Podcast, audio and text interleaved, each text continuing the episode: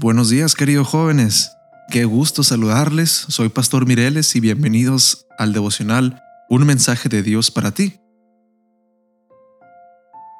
Este día, marzo 23, tenemos el versículo de Salmo 23, 3, que dice que me da nuevas fuerzas y me lleva por caminos rectos, haciendo honor a su nombre. Y el título es El ladrón de la cesta. Era una sana costumbre de la iglesia.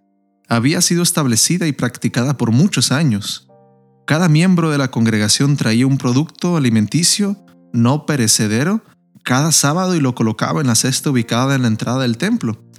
Al final del culto, las encargadas organizaban los alimentos para entregarlos a las familias pobres de la comunidad. Un sábado, al finalizar la programación notaron que la cesta no estaba se la habían robado en algún momento sin que nadie se diese cuenta. Era la primera vez que ocurría algo así, por lo que les pareció un incidente fortuito. Pero el siguiente sábado ocurrió lo mismo y así siguió ocurriendo durante varias semanas. Esto los obligó a organizarse para descubrir lo que estaba sucediendo. Le pidieron a dos de los diáconos que estuviesen pendientes durante toda la programación. Aquel sábado, mientras la congregación oraba, pudieron observar cómo una persona entraba sigilosamente y tomaba el canasto y se marchaba con él. Dieron el reporte de lo sucedido y recibieron la instrucción de capturar a la persona. Llegó el siguiente sábado y nuevamente, en el momento de la oración vino la misma persona y tomó la cesta con la comida y se dispuso a marcharse. En ese momento los diáconos lo interceptaron. Aquel caballero al verse descubierto comenzó a llorar y confesó su error. Dijo que había sido despedido del trabajo y que no tenía recursos para darle de comer a su familia.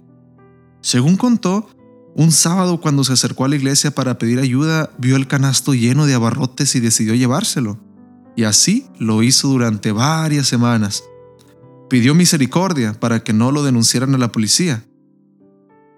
Los hermanos decidieron regalarle la comida y dejarlo en libertad.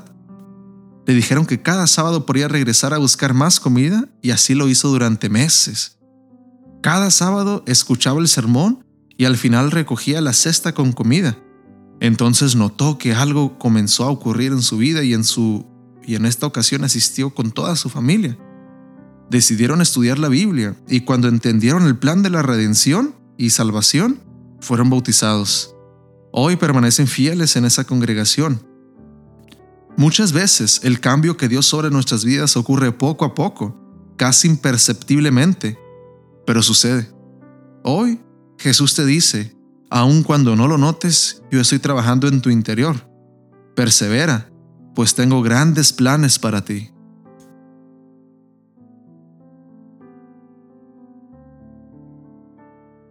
Bien dicen que los cambios son difíciles de percibir. Para aquellas personas que nos ven por momentos largos a la larga, que están lejos de nosotros, esos cambios son más visibles porque pueden vernos ahora y nos vuelven a ver en tres meses o dos meses y notan la gran diferencia. Y después de esto, una persona cercana a ti, tu pareja, tus familiares, son aquellos que pueden notar la diferencia un poco menos porque te ven más seguido. Y finalmente, tú mismo eres el que menos a veces puede ver la diferencia porque convives contigo mismo a cada hora, diariamente, a cada minuto, cada segundo haciendo que te acostumbres a la versión pasada de ti y no notes el cambio. Así que no te desanimes, joven, si has pensado que llevas tanto tiempo en la iglesia y no has notado cambio alguno. Sientes que eres la misma persona ah, de antes. Piensas que el compromiso de cambiar se ha quedado atrás y has sentido decepción de ti mismo porque no puedes hacer esos cambios que tanto quieres.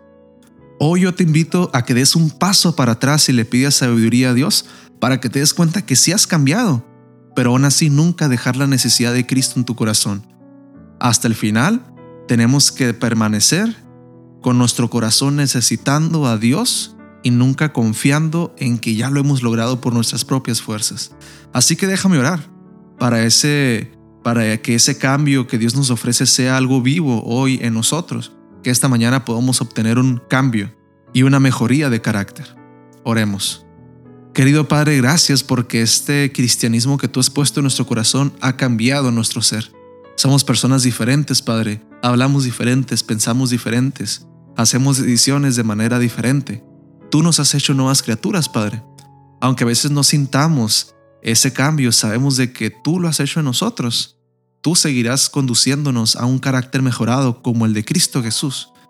Pero por el momento, Dios, nunca dejes que, que dejemos esta necesidad de tenerte a nuestro lado para que tú trabajes por nosotros.